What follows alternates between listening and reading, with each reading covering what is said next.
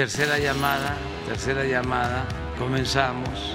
Quédate, aquí empieza Un gallo para Asclepio, el podcast de filosofía para paladares diversos, filosofía prolija y al alcance. Un gallo para Asclepio, número uno en Haití. Lector, medianamente occidental, dominador del parloteo, azote de los déspotas. Oh tirano, escuchad su ilustre nombre y estremeceos. Queridos gallo escuchas, hemos vuelto. Damas y caballeros, mi amor ilimitado a todos. Es un gran honor estar aquí en este... Oiga, ¿de qué se trata todo esto? Es Oh, Dios, no. Ustedes me dan asco. ¿Me estaban escuchando? Eh, no lo creo. ¿Qué es para un personaje su propio drama? Cada fantasma, cada criatura del arte, para llegar a existir debe tener su propio drama. Es decir, un drama del cual sea personaje y por el cual es personaje. El drama es la razón de ser del personaje, es su función vital, lo necesita para existir. Buenas noches, sean bienvenidas, bienvenidos y bienvenidas a una sesión más de Un Gallo para Esclepio. Tenemos episodio de lujo, episodio presencial, episodio con todas las estrellas amarillas. Mi nombre es Alan Argüello y esta noche hablaremos de Los Simpsons. Hola, soy Adrián Ardilla Lara. Tal vez me recuerden de otros podcasts como Aprende a manejar tu vida con Albert Camus o M de Maimónides. Bienvenidos una vez más a Un Gallo para Esclepio a esta tercera temporada. Gracias por seguirnos escuchando. Muchas, muchas gracias. En vivo, de costa a costa y a todo color, la tercera, la tercera temporada de Un Gallo para Asclepio. Y no podemos empezar a hablar de los Simpson en este episodio sin dejar de lado a este querido filósofo alemán. El terror de lo igual alcanza hoy todos los ámbitos vitales. Viajamos por todas partes sin tener ninguna experiencia. Uno se entera de todo sin adquirir ningún conocimiento. Se ansian vivencias y estímulos con los que, sin embargo, uno se queda siempre igual a sí mismo. Uno acumula amigos y seguidores sin experimentar jamás el encuentro con alguien distinto. Los medios sociales representan un grado nulo de lo social. La interconexión digital total y la comunicación total no facilitan el encuentro con los otros, más bien sirven para encontrar personas iguales y que piensan igual, haciéndonos pasar de largo ante los desconocidos y quienes son distintos y se encargan de nuestro horizonte de experiencias y se vuelven cada vez más estrechos. Y me pregunto yo, ¿y si era tan listo, por qué se murió? Vamos a empezar en este episodio a hablar de los Simpson. Lo de siempre, no se olvide de comentar, suscribir y seguirnos tercera, tercera temporada. Dijo que no nos quería y aquí estamos otra vez.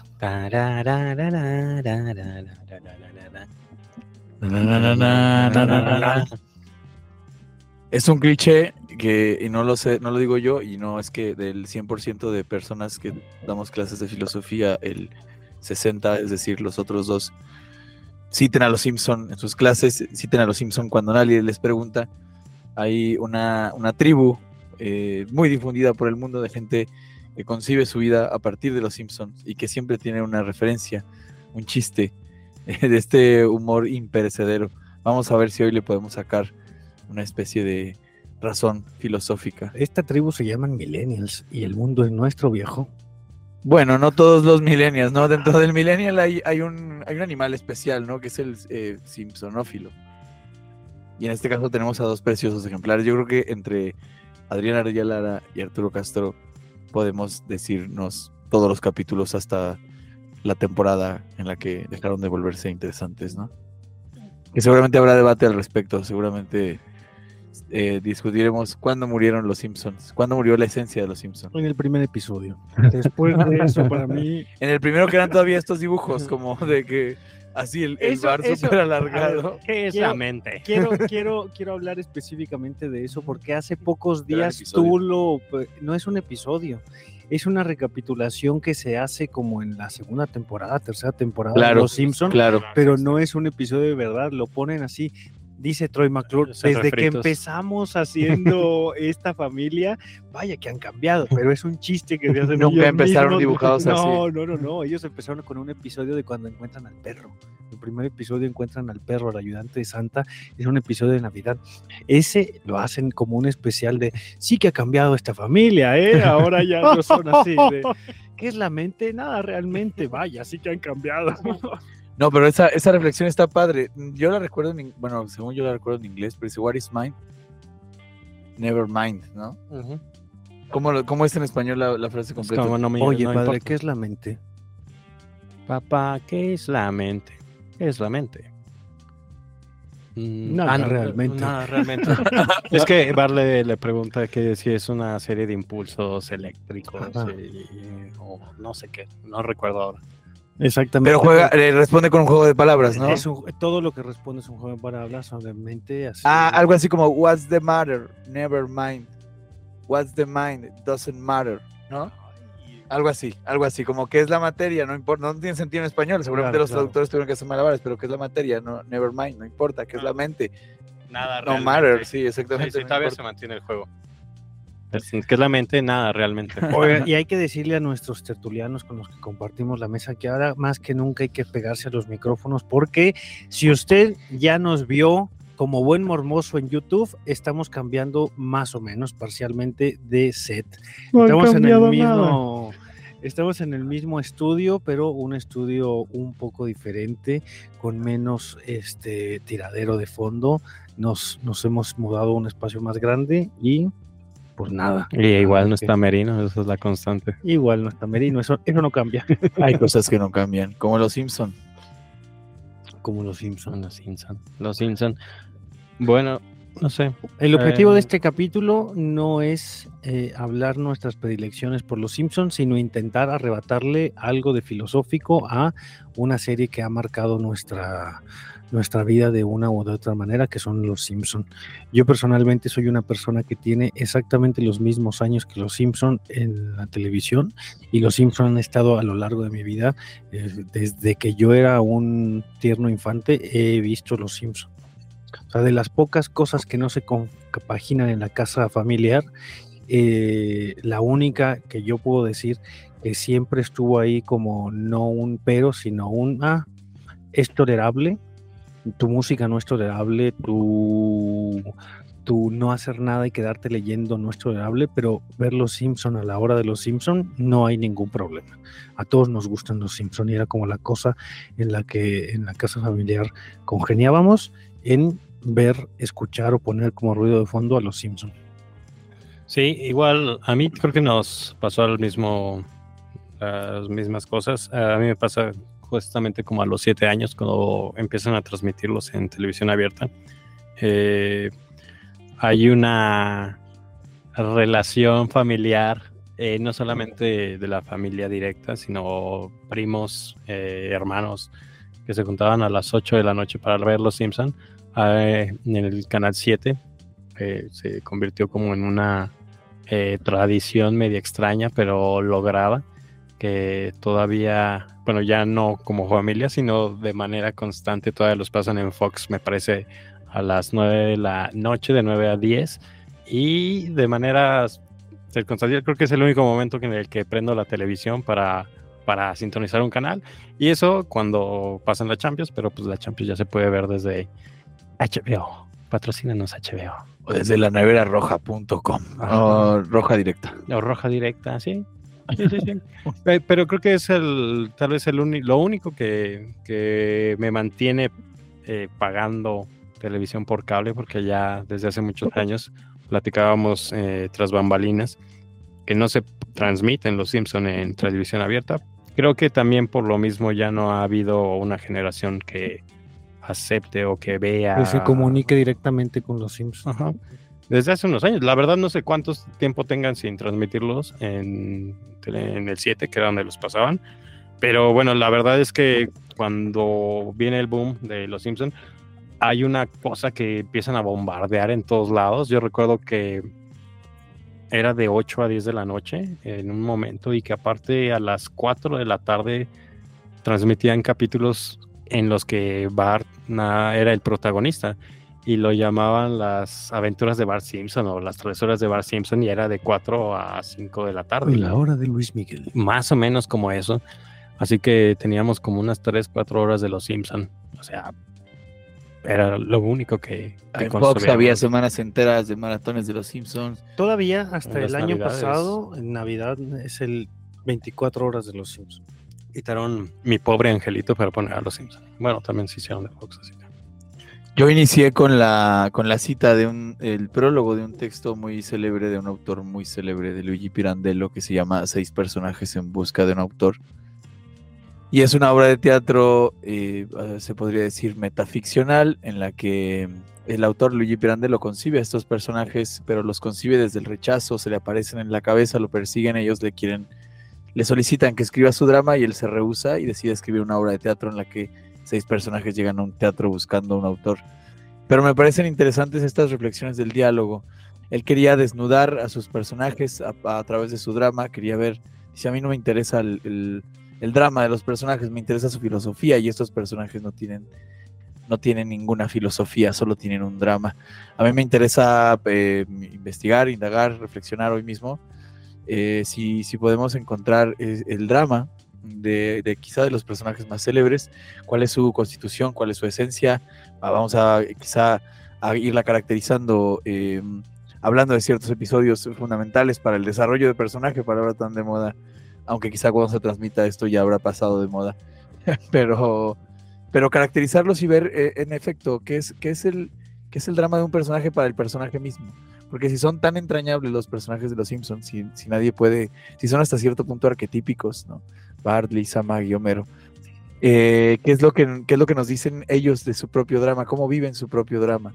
Pasa eh, con los Simpsons como con otras series. Hablábamos también de Malcolm en el medio. Otras series en las que te estás cagando de la risa cuando estás viendo una situación completamente horrible, triste, que si la vivieras en persona te desmoronarías. Nietzsche dice en la Gaia Ciencia que lo que le hemos aprendido a los artistas, en especial a los artistas del teatro, es a vernos en escena delante de nosotros mismos. Y por eso nos podemos reír de Malcolm, por eso nos podemos reír de los Simpson, porque de algún modo reflejan nuestro propio drama. Pero quisiera saber eso, cuáles son las implicaciones, vamos a llamarlo así, existenciales de sus dramas, y si de ahí podemos empezar a pensar que, qué de, qué de la filosofía tiene que ver con los Simpson. Pues entonces, siguiendo esta, esta directriz, nos, nos arrancamos como por personajes. A ver Sí, ¿con quién quieren empezar? ¿Cómo le escudriñamos? Tenemos una... No, Tenemos una taza, un cuenco. Eh, pensé que eran unas fichas y que podemos... eh, es, es el cuenco donde tomaba agua Diógenes. Ok, ok. Fue el que tiró. Ah, no sé, bueno, eh, hay un, tex- un par de textos que al, pues fueron las referencias que tuve yo para, para este, este episodio. El primero se llama Los Simpsons y la filosofía y otro que se llama Los Simpsons, sátira, cultura popular y poder suave, de María Cristina Rosas, una maestra de la UNAM que conoció a Matt Groening, una fanática de los Simpsons, que se fue a, a conocerlos, a todos los productores, a los dibujantes. Y hace unos cuantos años estuvo aquí en Querétaro presentando este texto. Creo que ha de tener cerca de unos mm, siete años, tal vez, el libro. Yo lo conocí hace unos años en... Ah, yo creo como unos cinco años, tal vez. Cinco o seis años.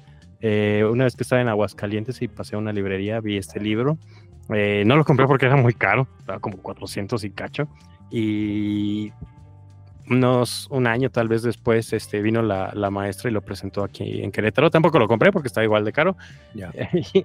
Pero la, las referencias que estaba haciendo ella, sobre todo como una Simpsonizada, eh, una persona que ya con unos cuantos años eh, de edad, tal vez tendría eh, unos 50, y su experiencia a través de la sociología y de haber conocido a, los directores, a los productores, a los artistas, eh, pues se convirtió en una cosa muy extraordinaria, tal vez podríamos decirlo con esto.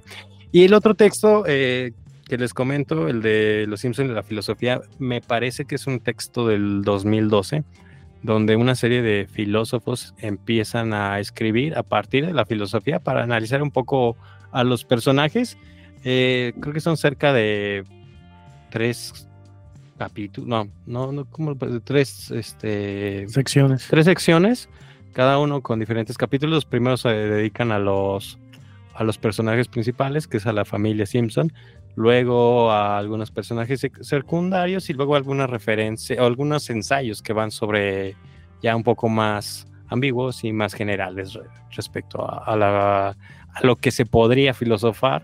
No porque haya filosofía en Los Simpson, porque Matt Groening estudió filosofía, pero no es que realmente haya una concepción filosófica dentro de, de Los Simpsons, sino que, que se puede analizar a partir de la filosofía en esta serie de Estados Unidos amarilla y que todos conocen. No Eh, sabía que Matt Groening había estudiado No, eso filosofía. fue- Sí, sí, sí, viene en, en este texto, viene así como eh, pequeña nota al pie de página, cuando empiezan a, a justificar un poco por qué van a hacer un libro sobre filosofía y los Simpson y dicen, bueno, Matt Groening estudió filosofía, pero pues no, nada de la filosofía está realmente... Nada se cuela allí, ¿no? No nada hay un cuela, personaje que esté pe- pensado arquetípicamente desde una propuesta filosófica. Ajá. Sí, o desde una inspiración, este personaje es Claro, es como Nietzsche o es como ajá. tal, lo cual. Sí, sí. Y eso es lo que querían como que evitar en el texto. Mm, creo que lo- eh, creo que por lo que empieza el libro y que a lo mejor podríamos empezar con este personaje que es Homero, eh, uno de los autores empieza a analizar la figura de Homero Simpson a partir de la ética aristotélica. Ya sabrán, gringos a final de cuentas, tienen muy presente la, la cuestión ética, pragmática y todo esto. Y empieza a decir que, bueno, si bien Homero Simpson no es una persona virtuosa en ninguno de los casos, pero tampoco se encuentra dentro del vicio porque no se ve encaminada al vicio propiamente. Hacen unas aclaraciones, por ejemplo, dicen, Homero es vicioso en el, en el aspecto de la cerveza y en el aspecto de la comida, y hasta cierto punto en el aspecto de la holgazanería. Son Sí, tres es un cosas ocioso. que le encantan y que se le gusta desarrollar, pero le dan la vuelta o tratan de darle un poco la vuelta a partir de que esta cuestión es un, un amor a la vida. Eh, esa, incluso el Homero como una figura que rechaza a, a la divinidad, pero que encuentra un amor a la existencia misma y a los placeres mundanos en los que se va a estar desarrollando el personaje. Sin embargo, esto no lo convierte en una persona o en un, personaje, digamos, arquetípico que, nosotros podamos encaminarnos a él, porque realmente, pues, es grosero, erupta, va a concursos de eruptos, se la pasa en la cantina.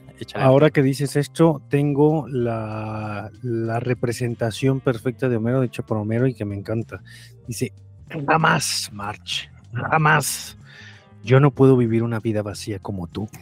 Lo quiero todo, las perturbadoras altas, las terribles bajas, la gris mediocridad. Claro, puedo ofender a algunos recatados con mi arrogante paso y mi olor almizcle. Oh, jamás seré el borreguito de los llamados ciudadanos modelos que enrollan su lengua, enchinan sus barbas y deliberan qué hacer con ese tal Homero Simpson. ¿Eso en qué capítulo lo dice? Es donde se roba el azúcar. donde se rasga eso. y es, Pero dice, lo quiero todo, la gris mediocridad, las altas, las bajas, es maravilloso. Y justamente ponen en contraste esto de que realmente Homero es una persona gandul. Este, en este capítulo particularmente trata de, de ayudar a Juan Topo, que es el que viene manejando. O sea, este eh, el- también como guionistas, como dibujantes, llevan al absurdo muchas veces. ¿Cómo ponen a Juan Topo, una persona pequeña, ciega, que apenas puede ver, eh, manejando un camión de azúcar y también manejando la casa de donde nació Edgar Allan Poe? Y en este caso llega Homero y le dice, oiga, vaya y, y, y co- y, este, llame por teléfono, tome, buen amigo. Tome una moneda, cómprese algo, yo le cuido la mercancía. Y dice, ay, si el azúcar fuera tan dulce como usted. y es cuando le viene la, la gandallez por parte de Homero que dice, bueno, muchachos, nos ganamos la lotería, azúcar gratis. Y empiezan a llevar el, el coche de, de, de azúcar, lo arruinan evidentemente, pero no lo hace en esta cuestión maldad, como lo habíamos platicado tal vez en la cuestión de ética. Uno no actúa de, de mala manera, uno actúa porque cree que está haciendo el bien para uno mismo. A Homero le, Sí. da la mane- le da la moneda para que hable y, y él al mismo tiempo pueda regandarse la, la- agandallarse el azúcar y llevársela y empezar a su negocio del azúcar. Se llama eh, eh, azúcar el Home- Homero el granjero. En ese sentido representa una de las paradojas clásicas de, de Sócrates, ¿no? Que es que es imposible hacer el mal a propósito. Homero representa la, mm, la inocencia de la, de la malicia, la inocencia del egoísmo, la inocencia del creer que está haciendo el bien, pero no porque, no, digo, no es, no es Ned Flanders, ¿no? Que también seguramente hablaremos de él. No, es, no está encaminado a la idea del, a la idea del bien moral, sino a la idea de la, de la utilidad, de la inmediatez.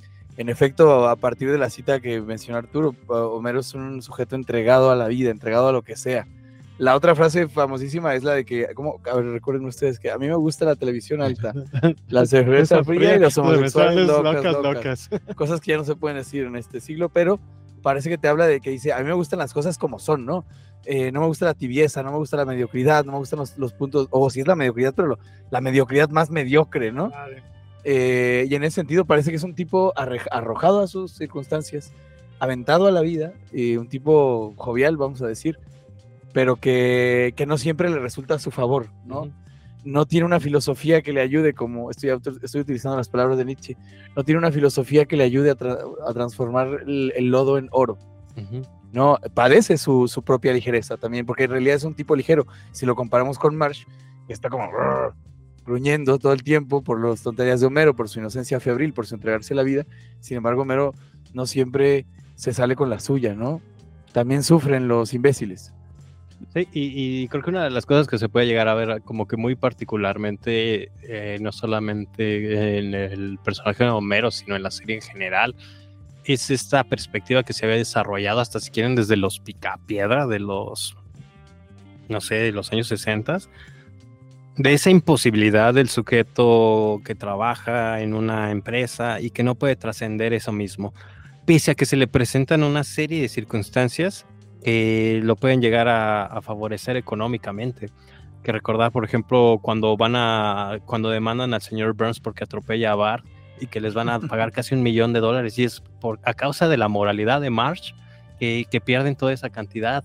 Hay otra donde eh, Liz está ayudando al señor Burns a recuperar su empresa o por lo menos para enseñarlo a reciclar y que el señor Burns se convierte en millonario de nuevo por estar explotando todo el manto acuífero, a todas las especies, y se convierte en croquetas para animales.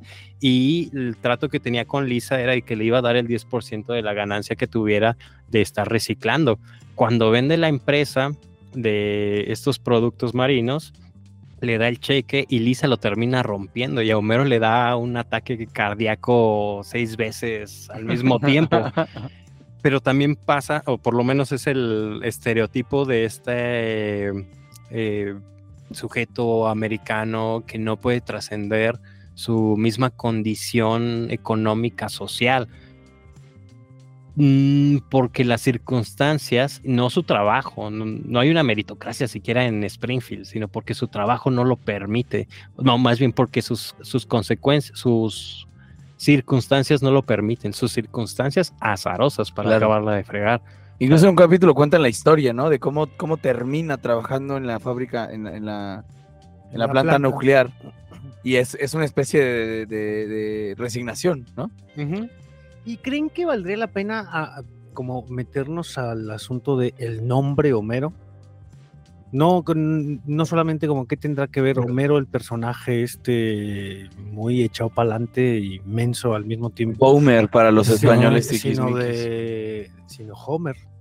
Homero el ciego, pensaba ahorita. Pues según las, se la- las biografías y también este primer libro que les decía de los Simpsons de la filosofía, eh, la historia es muy general. eh, eh, hay, están en una fiesta, a Matt Groening le dicen, ¿saben qué? No, me gustan tus, tus bocetos, este, me gustan tus dibujos, me gustaría que tú produjeras una animación. Él tenía un texto, creo que aquí lo traigo, si me permiten, que se llamaba, a ver, espérenme. Oh, No ha venido preparado. no venía preparado, pero es este, el hombre, el, el enorme libro del infierno. De Wow, hecho, eran sus personajes principales. ¿Dónde está la cámara? A ver. eh, donde eran los conejitos y que es el conejo Pepito posterior de, de Bart. Ese era una sátira, era unas historietas que creaba Matt Groening.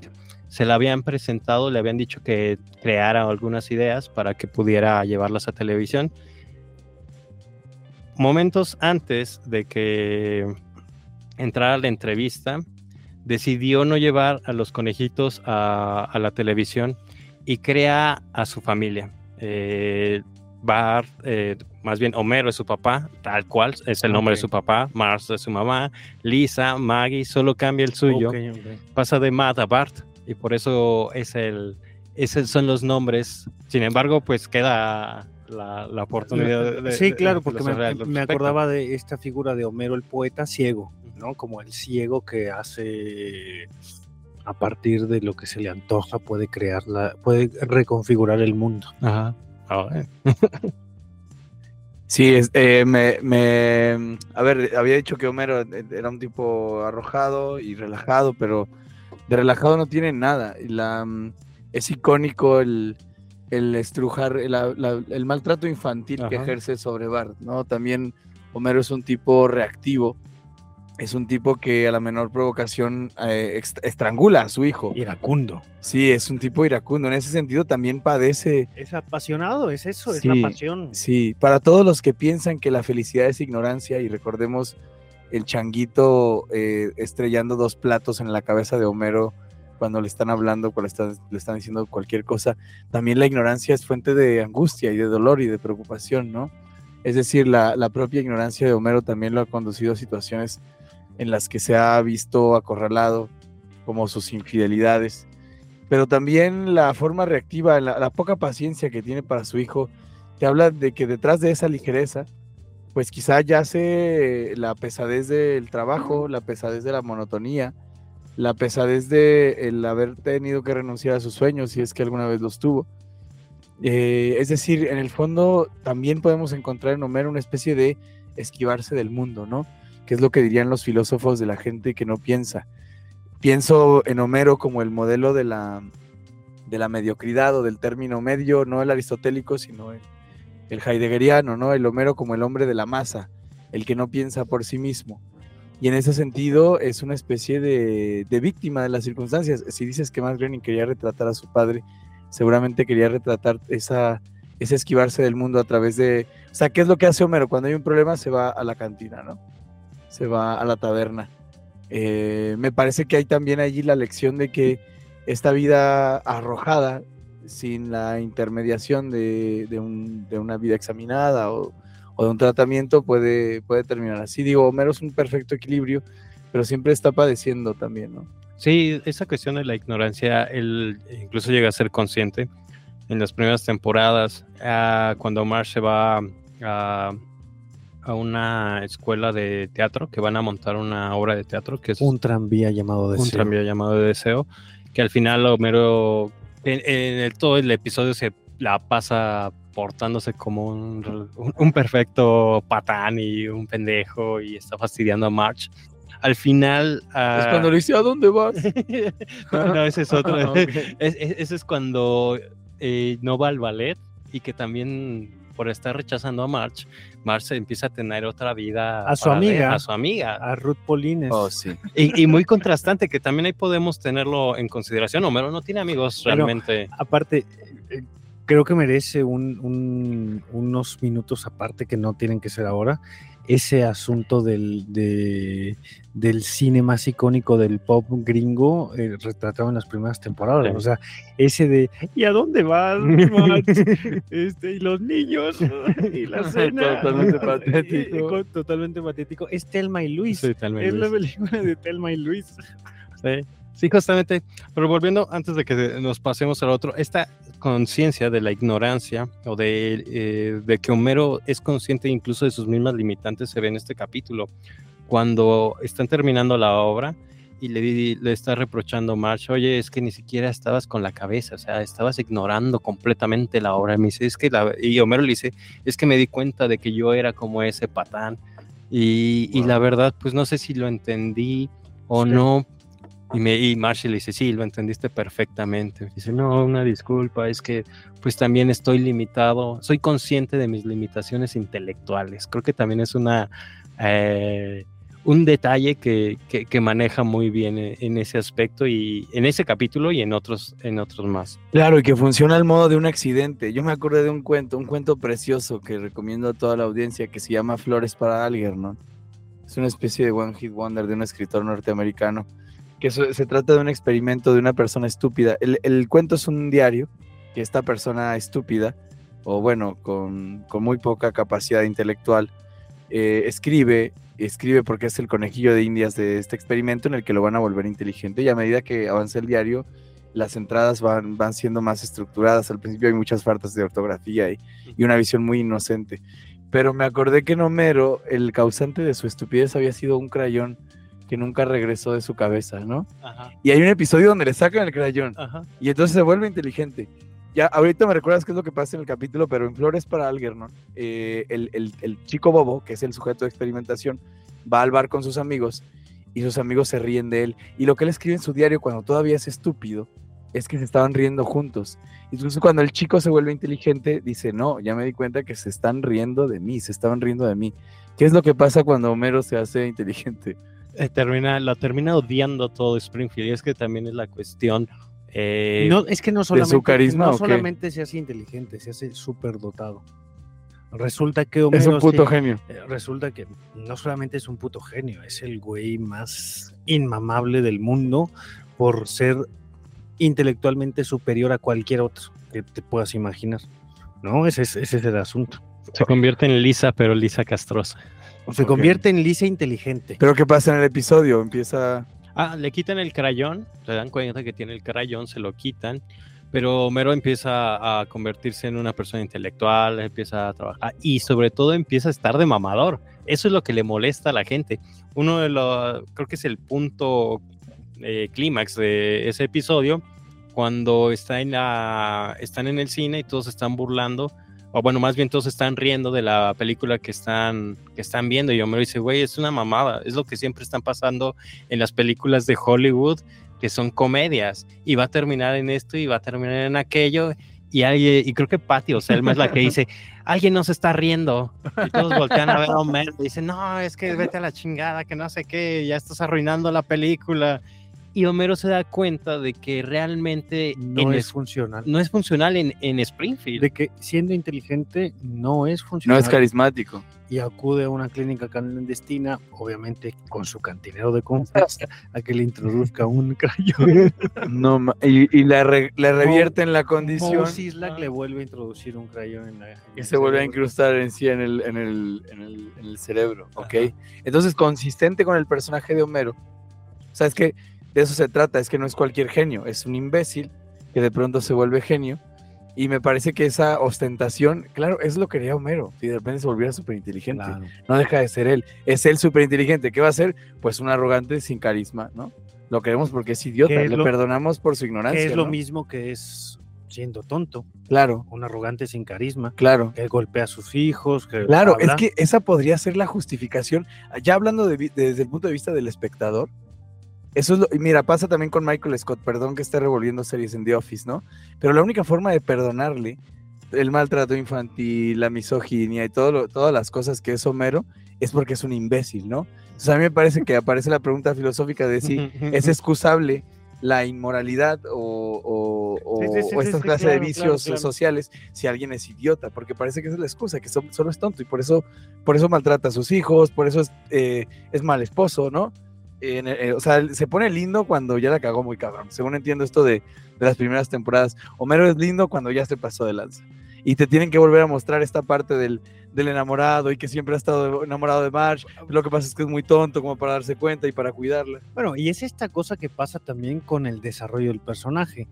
Homero se ha vuelto imbécil conforme avanza el tiempo dentro de la temporada. Al principio no era tan no. tonto, era un padre borracho mediocre, okay, muy okay. mediano, muy mediano. La primera temporada es un tipo muy mediano. No es tan tonto, digamos. No, y se ha ido haciendo imbécil, como explotando esta característica del hombre americano que, que, que solo por ser un hombre americano es tonto de suyo. ¿sabes? Eso fue lo que se le explotó al personaje de Homero Simpson. Creo que una de las cosas que, que- que venía eh, en el libro es que, de- bueno, no hay que castigarlo completamente, sino que Ujú, realmente tenía ujú. como que estos atisbos de humanidad. Pero es eso, es, es lo que le pasa con Michael Scott. Empatizas con Michael Scott porque es un imbécil que tiene su dejo de amor. que es un ignorante y por eso es misógino, racista, no sé qué, y de pronto, para que no se caiga la serie, y por eso amor. duró nueve temporadas, a diferencia de la gringa de, de Office, tienes que darle ciertas pinceladas de humanidad, ¿no? Como que de pronto mostrarlo de que, ah, mira, aquí fue súper lindo. Ya puede ser idiota a otros, o imbécil, o, o- o mala onda a otras nueve temporadas, Hoy, otros hoy vino con capítulos. nosotros Alan, el crítico literario. Fíjate que uno de los contrastes que me gusta mucho es la cuando conoce a Frank Grimes. Eh, Frank Grimes, el... es que Frank Grimes ¿Quién es Frank Grimes? es el verdadero antagonista de Homero. Sí, Bueno, completamente. ajá, Frank Porque se- Grimes es el. No, no es, no es Lisa Simpson. ¿Es el vecino? no, no, no, no, Frank Grimes es el güey que se esforzó, que trabajó. Ese que, es que el, lo abandonaron. Es el güey. Es la meritocracia. Es la meritocracia. Él representa todos los méritos que le pertenecen porque él ha hecho todo lo necesario para lograrlo. Ok. Estudió, fue pobre, se superó, no cayó en vicios, fue virtuoso, bla, bla, Es bla. la antítesis de Homero. Es la antítesis de Homero. Él sí no, Lisa Simpson. ¿Y qué, Pues pero que- qué pasa en el episodio? Solo sale una vez y se muere. Sale- se muere porque cree que porque cae eh, bueno también es una parodia de esto de, de esta película que se llama Días de Furia. Eh, de hecho el personaje está inspirado en este protagonista pero se convierte pero pones a contraste estas dos cosas no La- el, el güey que se dedica completamente que es abandonado que sus padres no lo quieren que lo que se tiene que estar en un orfanato hasta los 18 años que estudia que logra su grado universitario que, que sufre un chingo, pero lo logra, que vive, ¿qué decía? En, en- en medio de dos salas de boliche, porque está escuchando. Y por el otro lado tienes a Homero Simpson, que ni siquiera estuvo en la universidad, ni siquiera tiene los cursos básicos de, de- de técnico nuclear. Y que le va bien, y dice, es que vives en una mansión y estás comiendo langosta, Tienes esposa, tienes tres hijos, tienes dos autos. tienes dos autos, tu hijo es dueño de una fábrica en el centro. Sí, la fábrica que compró en una subasta por un dólar.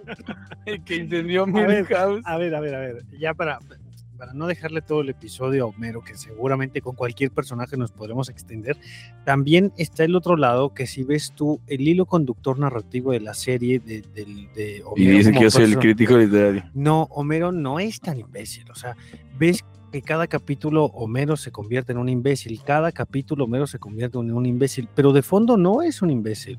Es un güey que consiguió un trabajo como técnico nuclear, no como ingeniero nuclear, sino como técnico nuclear, y su trabajo es un trabajo de técnico, pero no es solo eso.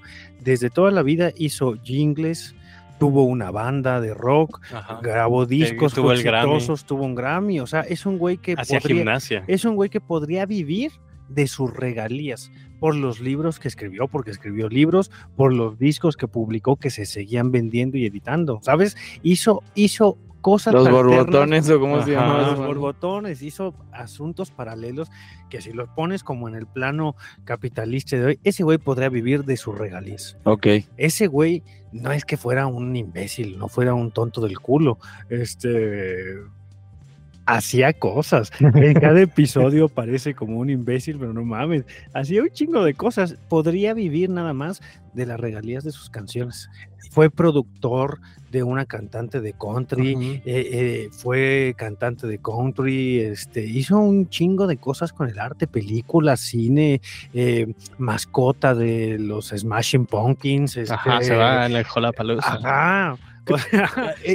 Siempre, fue un artista, siempre fue un artista que hizo cine, que hizo televisión, que hizo teatro, que hizo todo, este, pero el artista de la familia es March, entonces le da el lugar a March para que ella sea la Ajá. artista de la familia, pero él es el que vive del arte y tiene su trabajo como técnico nuclear, que bien no podría depender de ese trabajo porque podría ser millonario con todas las pendejadas. Y, y Homero también se convierte en artista conceptual.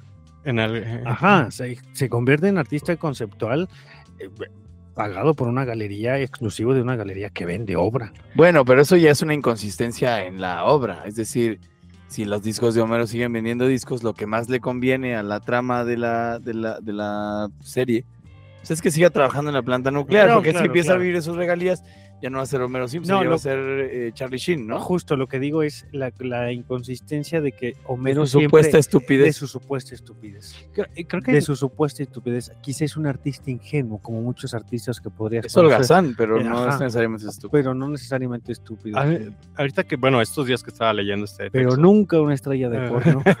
A, a mí me gusta mucho, cuando- bueno, sobre todo me vino la idea, esta, bueno, me vino a la mente esta idea de que entre Frank Grimes, que es el que se ha dedicado toda su vida para llegar a donde está, y Homero Simpson, está esta um, ética camusiana de hacer más, de vivir más, de entregarse más. Puede que Frank Grimes lo haya hecho todo, pero Homero Simpson, por lo menos hasta ese episodio, había ido al espacio, eh, había ganado el Grammy, había conocido a Gerald Ford, se había peleado con el presidente, ¿cómo se llamaba? El expresidente. Con Bush. Con Bush, efectivamente. eh, había hecho un cosas, pero se puede contrastar esto de que ha vivido más, a lo mejor a sus 36 años, que muchos de los personajes, ¿no? Por ejemplo, Ned Flanders. Tiene 36 años al 36 momento de inicio de la serie, Dios mío. Y, y Ned Flanders tiene 60 y se ve de la misma edad. Y dice, es que yo no he hecho nada de lo que ustedes han hecho. Y es el contraste, ¿no? Y Homero en este amor a la vida, en esta incluso negación a la trascendencia, cuando se convierte en un hereje, dice, Homero, eh, Dios está en todos lados, no hay problema. ¿Tú crees que le interesamos? No. ¿Sabes lo que, a Dios le interesa que una persona esté haciendo los domingos? Evidentemente no. Y termina destruyendo y, y hasta si quieren con un cierto vitalismo medio egoísta, medio narcisista, lo que quieran, pero se convierte eh, en un personaje que ama la vida o la, o, o la vida terrenal por lo menos. La vida entregada, sí. Ajá, Y es esa ética de, de la cantidad, de, de vivir la experiencia. De- está en el, está en el Lo quiero ejército. todo. Todo. Ajá, es que yo creo que esa es la frase que representa por completo el cariz de Homero Simpson. Lo quiero todo, las interminables altas, las terribles bajas y la gris mediocridad. ¿Y No. cuál es, entonces, cuál es el drama de Homero Simpson? ¿A qué aspira Homero Simpson? A nada, no ¿Qué es lo que no puede Es que conquistar? justo no. ¿Pero qué lo mantiene vivo? ¿Qué lo mantiene levantándose todos los días?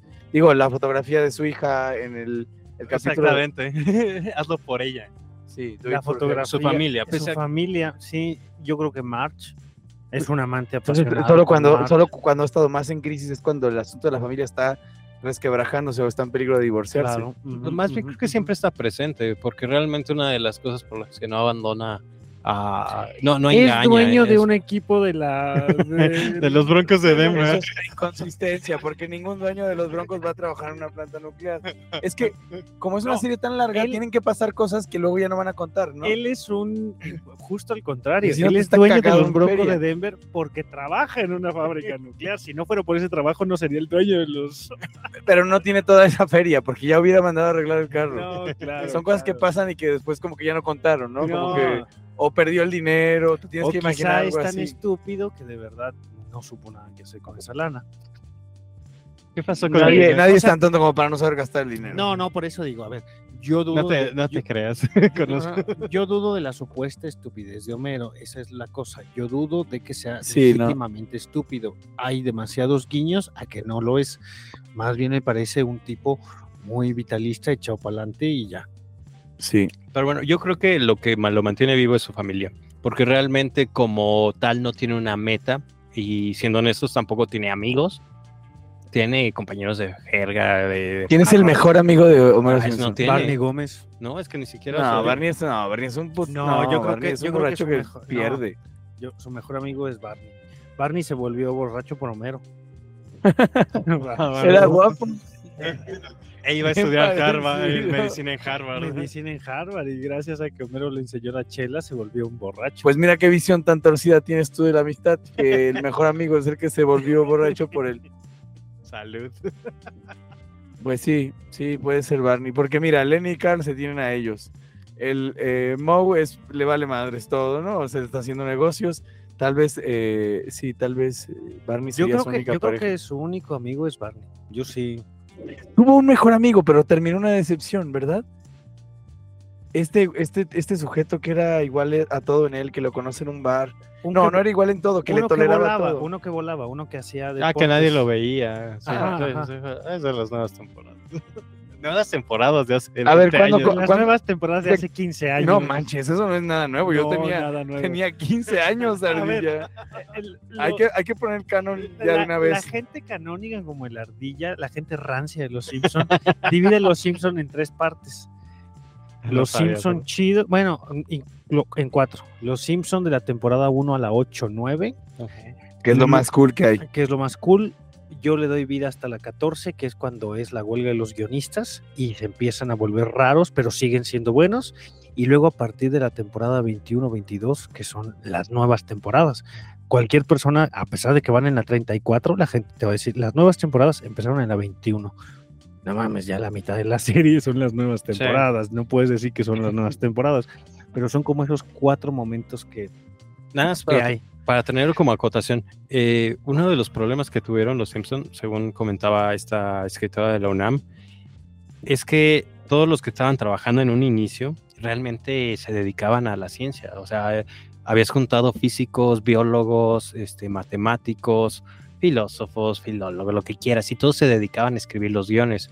El problema fue posterior a la huelga de los guionistas, que, que muchos de estos guionistas se fueron a otras series. La- los guionistas de Los Simpsons se fueron a otros lugares, particularmente se fueron a The Big Bang Theory. Y por eso tuvo un- una gran aceptación eh, en las primeras temporadas, porque todos los guionistas que estaban haciendo Los Simpsons se fueron para allá y eran, te digo, los físicos, los químicos, todas estas personas.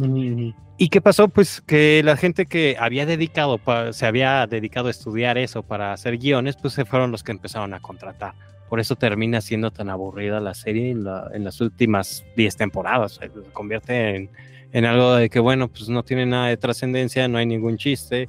Es muy parecido a lo que le pasó a, a Bob Esponja porque su productor y director era un biólogo marino. Todas las referencias eran evidentemente al mar.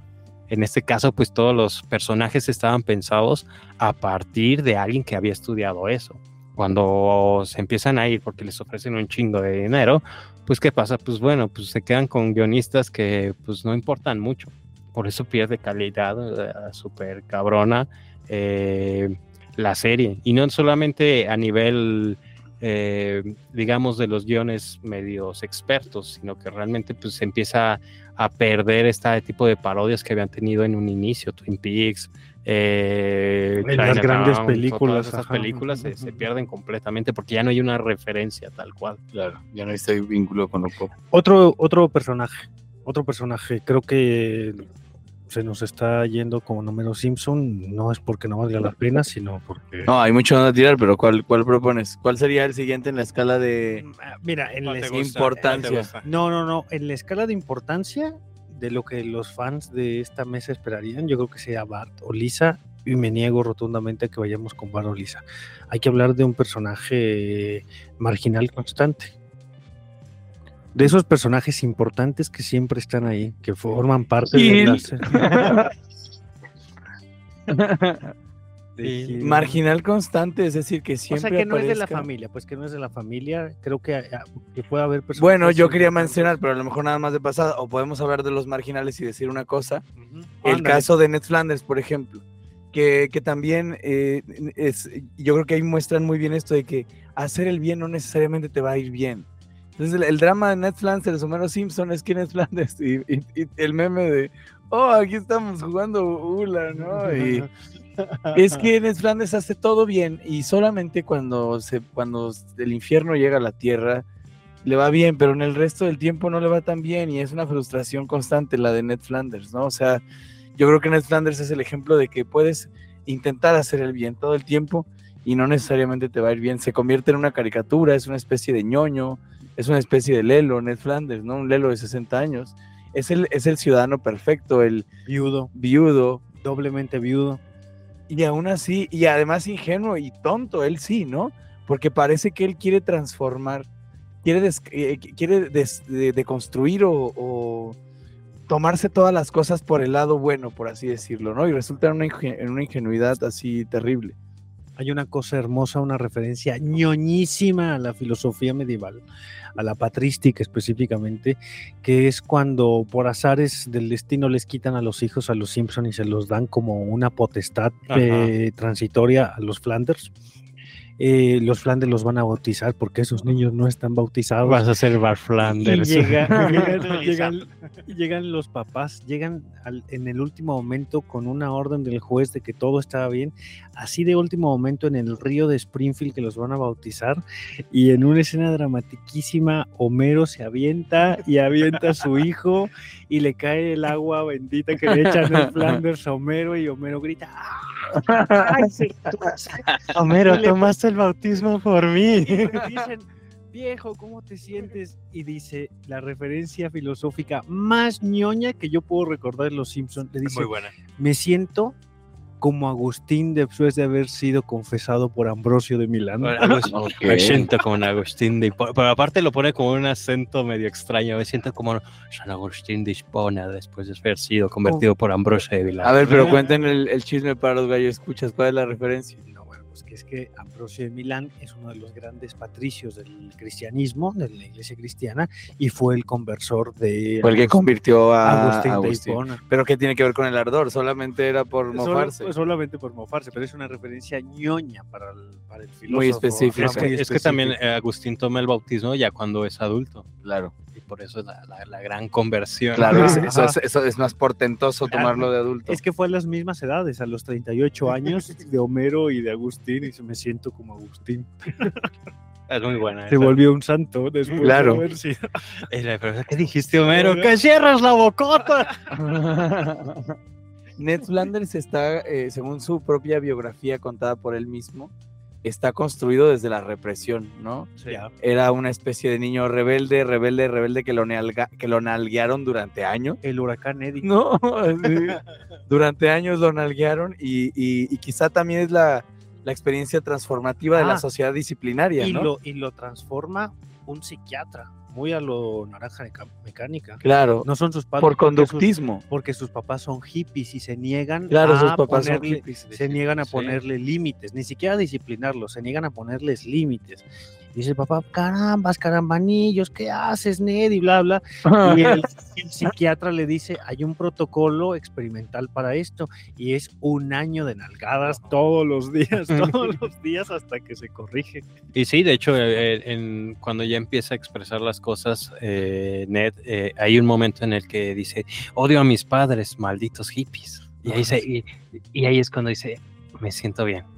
Es el momento. Claro, porque él no es libre, ¿no? Está sometido a esta a A la este voluntad del psiquiatra, a la voluntad del psiquiatra que pagado lo- por los claro. padres. Y que que no es- querían disciplina sin disciplinar al niño. O sea, Claro, como claro. pasa ahorita. Ay, sí, que los Simpsons lo predijeron, predijeron la, la falta de educación. Quiero disciplina, pero no quiero ser el represor. Ajá. Oye, pero estoy pensando en la figura del psiquiatra, la figura del padre y la figura de Dios, como esas tres potestades de las, de las que depende un espíritu como el de Ned Flanders, que es el, que es el espíritu del rebaño.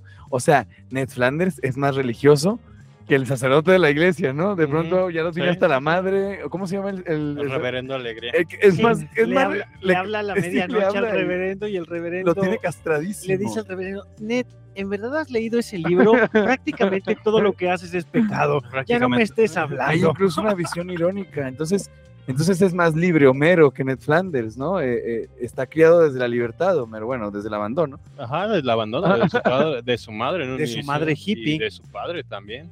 De su madre hippie y de su papá militar. Claro, porque es el contexto de todos los que tienen más o menos la de Homero, los padres hippies, ¿no? Y son los estragos de, de esa, de esa forma de Sí. ejercer la paternidad. Homero tiene el padre que no sabe ser padre, que es militar, y de la madre hippie huidiza.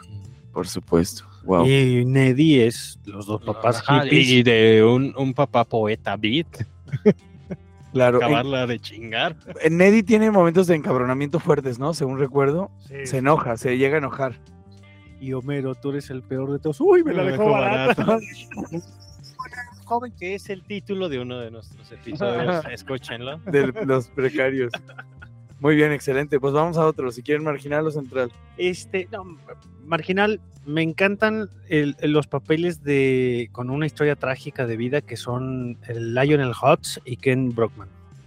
Que- no, es Eh, este. eh, perdón, perdón, perdón. Este Troy McClure. Troy McClure. Troy McClure es un personaje que aparece muy poco, lo quitan, de pronto por ahí aparece pero sin hablar, y lo mismo que Lionel Hutz, porque los hacía un güey que fue asesinado brutalmente por su novia en Hollywood, era quien hacía, por su esposa, quien hacía las voces y los quitaron. Pero fuera, de, pero fuera de eso, Y los quitaron a los Los quitaron a personajes. los quitaron a personajes. los Pero personajes. recuérdame los que dicen.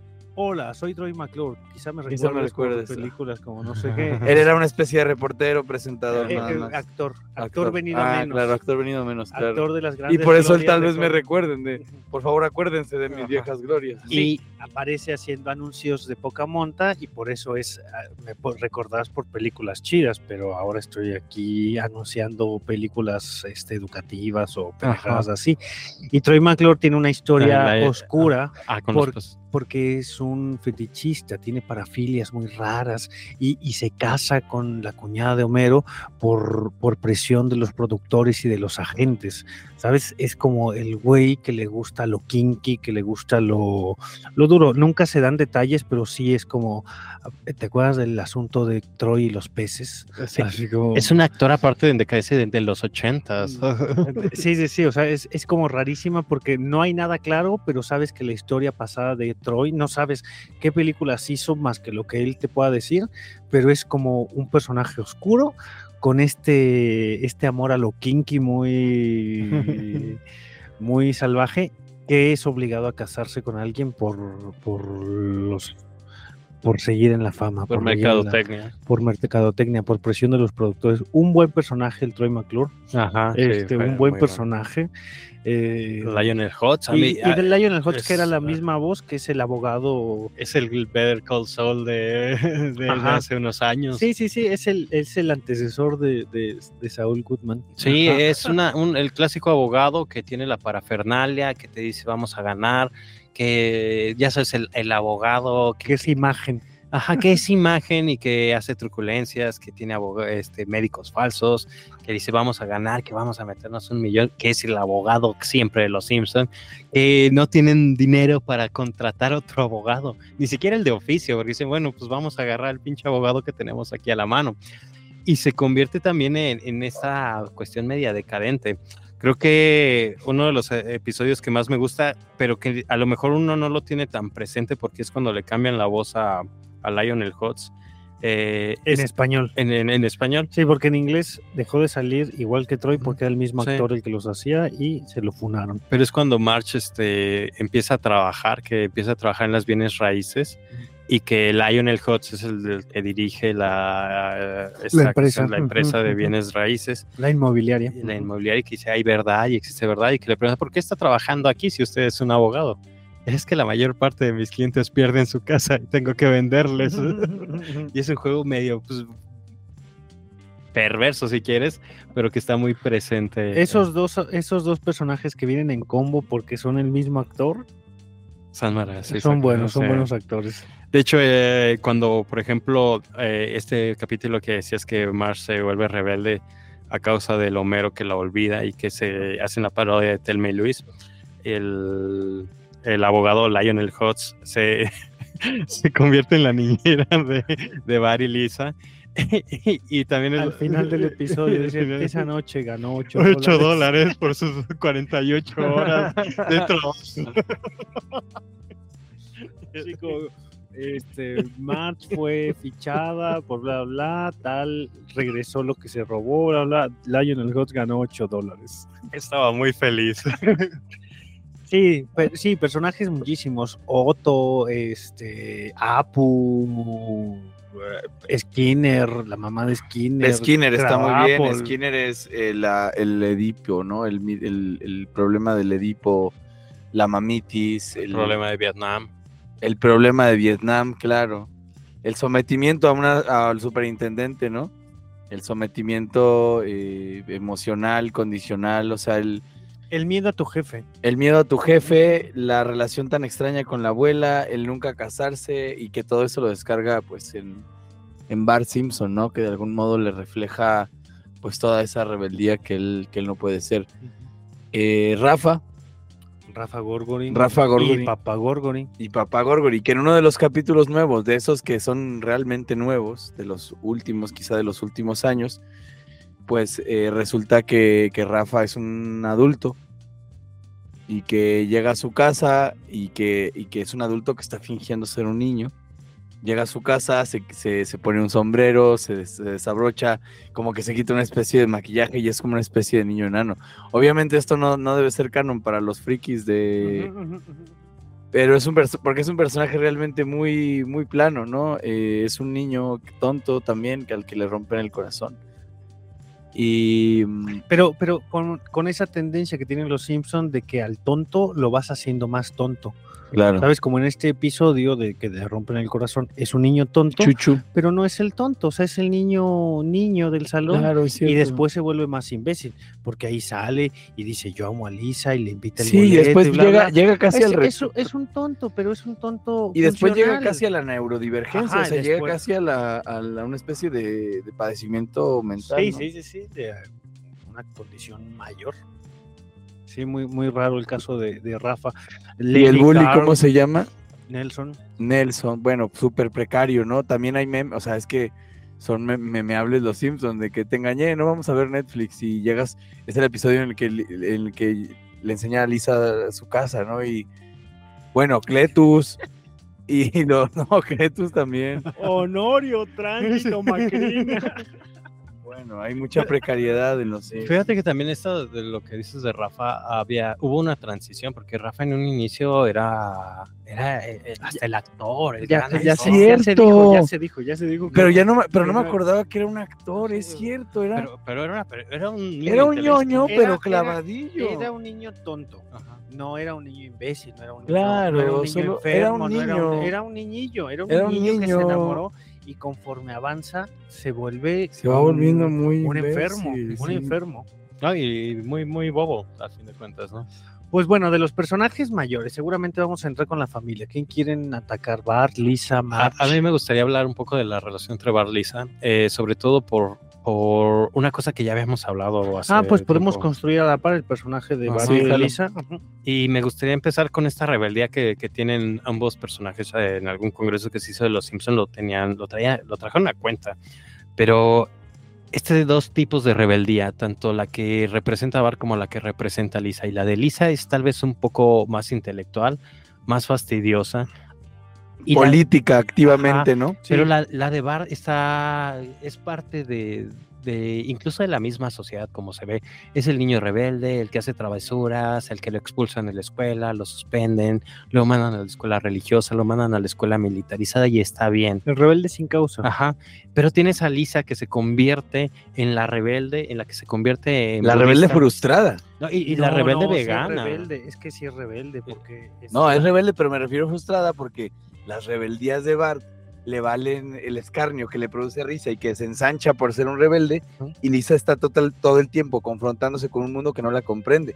El episodio de la isla donde tiene que lamer una piedra, ¿no? Ajá, porque se convierte, pues, desde antes ya era ve- vegetariana, ya era vegana o lo que quieras. Y la gente le el molesta. episodio de la isla El Señor de las Moscas. Ah, el Señor de las Moscas. Y en esta la película cuestión, más de hueva del mundo, en el capítulo más de hueva del mundo. y, y vaya, esta relación que tiene Lisa de que se convierte en una rebelde en un inicio, se, se revela a- a- en, primer, a- en primer momento hacia su familia. Destruye la parrillada, pero ella activamente este, se convierte en esta, perso- en esta figura vegana. eh, Reaccionaria. reaccionaria, evidentemente, Sí, y posteriormente budista. desde la corrección política, ajá, claro.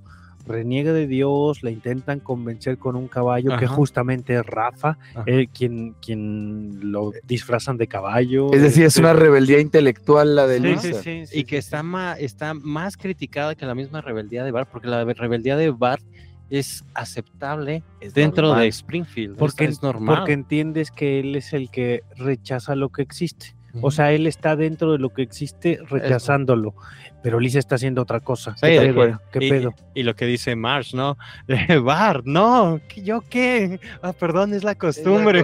¿En qué capítulo dice eso? Cuando- En el de la parrillada. La parrillada. Cuando, cuando se vuelve Es cierto, vegetariana radical, ¿no? porque no es vegana, se vuelve vegetariana. Ah, sí, que primero. come queso, sí, Ajá. sí, sí. A lo mejor porque se entiende la rebeldía de Bart como un tránsito, como algo típico del adolescente, del puberto. Y lo de Lisa ya parece que más bien que es una filosofía, ¿no? Una toma de postura ante la vida. Sí, porque se, se nota la figura de Bart como el chiquillo rebelde. Sí. El chiquillo que se revela El ante- Daniel el travieso. a- es el Daniel del travieso. Y eso tiene remedio. porque, porque Bart no es Nelson, ni Rufino, ni eh, la otra pandilla. Enrique.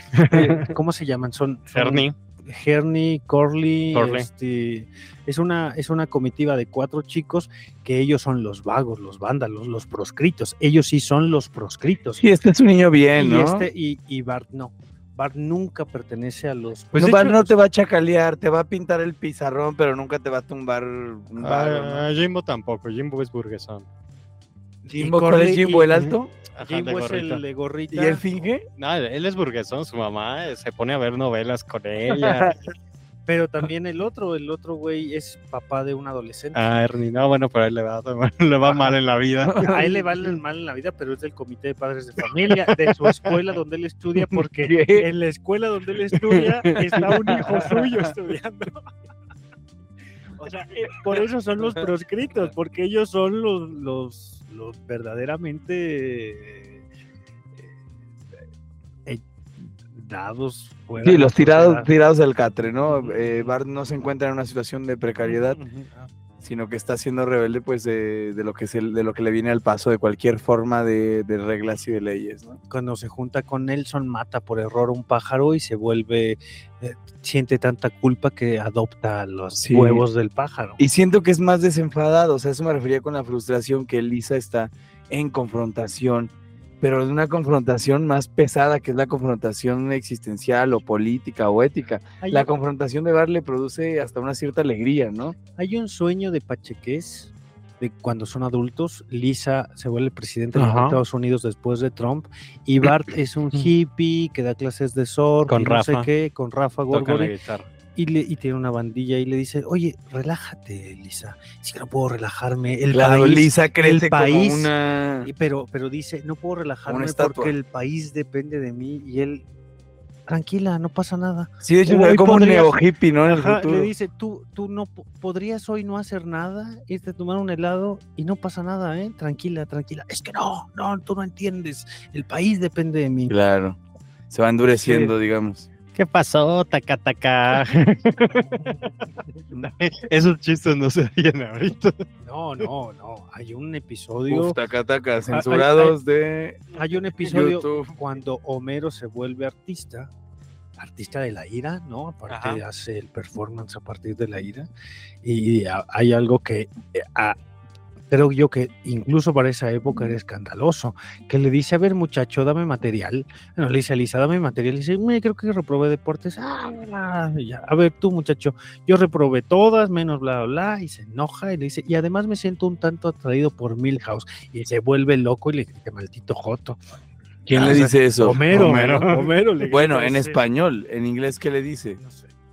Hay que verlo. Y, y de una vez quiero rayarle la madre a, a los, a los españoles que, que, no- que odian las traducciones latinas, ¿no? En especial a, a- Ay, no me acuerdo cómo se llama este. No le voy a dar más publicidad, pero. A este podcast Hay que un no podcast, somos El, que, el podcast que no somos nosotros. eh, siempre burlándose que si Homer y tal.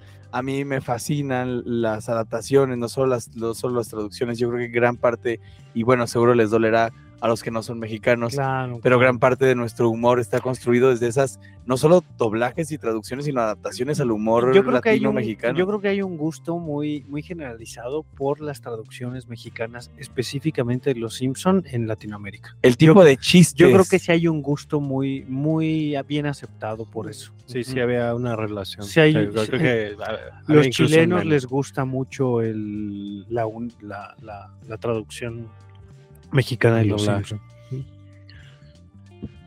Ah, bueno, entonces eh, Bart y Lisa, ¿qué más? Eh, son antagónicos, no necesariamente, son rebeldes, pero desde, desde Sí, distintas y- de hecho, por ejemplo, también era lo que son el mismo personaje Eh, pero desde distinta ajá. versión Porque también, por ejemplo, a Lisa le gustan las cuestiones banales. O sea, también era lo que se señalaba en este texto que le decía, Los Simpsons la filosofía, de que pese a que Lisa es superior intelectualmente incluso a su padre, le gusta ver las mismas caricaturas de Itchy Scratchy de, Claro.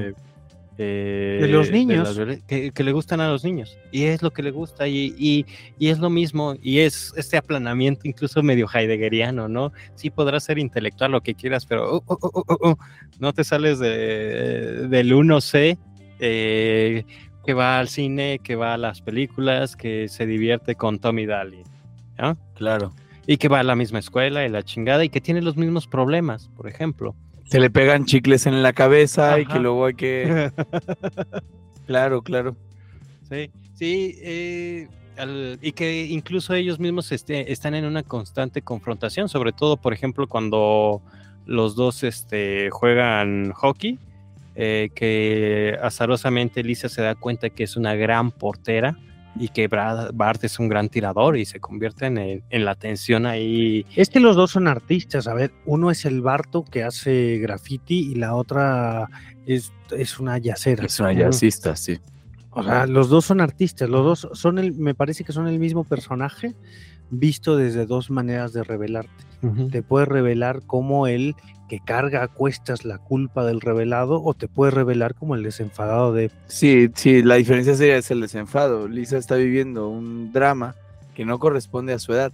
Mira, si es intelectualmente superior a su padre, pues obviamente está cargando con los dolores del mundo, ¿no? Es, es, es la conciencia despierta, es, es la que sabe todo lo que está mal, es a la que se le pide que se relaje, porque está, es de- o sea, está cargando con la, con la excesiva lucidez de, de darse cuenta de lo que está mal en el mundo, ¿no? Pero también cae en cuenta, cae en ese problema que a lo mejor tendría Homero o Bart cuando Lisa se enfrenta a alguien más joven que ella y que es más inteligente, que es esta su amiguita, ¿cómo se llamaba? Ay, eso quiero saberlo, la- ¿con quién que le la- pasa esto? Que la suben de año, que también toca el sax, que, se es queda en la menor que y ella. que es menor que ella, que tiene más premios. Y cae en- esos personajes que solo salen una vez para hacer casi un par de veces, más- pero, Pero bueno, muestra, muestra el drama de Lisa, porque Ajá. la estás poniendo en la situación más compleja que ella se puede imaginar. Está acostumbrada a ser más lista. ¿Cómo, re- cómo reacciona Lisa en ese episodio? frustrada. Completamente frustrada. Eh, trata de convertirse en su amiga, trata de sabotearle su diorama y al final el que termina ganando eh, ese concurso por el que Es el están peleando, corazón del actor de Edgar Allan Poe. Ajá, pero el que termina ganando es. Rafa justamente porque lleva sus figuras de Star Wars. Figuras coleccionables nunca antes sacadas del empaque. Y están más chidas que todos los dioramas que han hecho. Exacto, exacto. Ellos hacen dioramas y los maestros dicen, seguro lo hicieron sus papás. Esa es la calificación de los maestros. Ah, esto está muy bonito, seguro lo hizo su papá. Ah, Rafa, figuras coleccionables, qué chido. A Charlie la fábrica de chocolates con Uther, el estudiante alemán de intercambio, que se ha comido todos los chocolates. Es, Le perdí, que, que pidiera el mío primero, se lo supliqué. Y, y fíjate que también trayéndolo a colación, el de Nelson ahí es muy bueno, el de las uvas y la, la ira, eh, que hace Ajá, la, ajá, referencia. Estas son las uvas y esta es la ira. Y hace la puré. explosión. Ese, es el, ese capítulo es uno, una referencia al corazón del actor porque entierran el, el- Porque esta roba el diorama de la chica, lo hace pedazos y la culpa la está matando. Claro. La culpa le taladra y la, y la la escucha cabeza, como si ajá, fuera y la un- escucha. E incluso se vuelve loca como en el- así, ay, ay, no lo escuchan, ay, ay, aquí está, ah, miren, lo, lo encontré, pero la única que lo estaba escuchando era ella. Ok. Sí, sí, sí. Bueno, nos falta hablar de March. De March y de Maggie. Bueno, podemos usarla Ah, es que en dúo también. dos. Sí. March y Maggie. Uy, March y- la, la relación de March con los extraterrestres cuando la secuestran.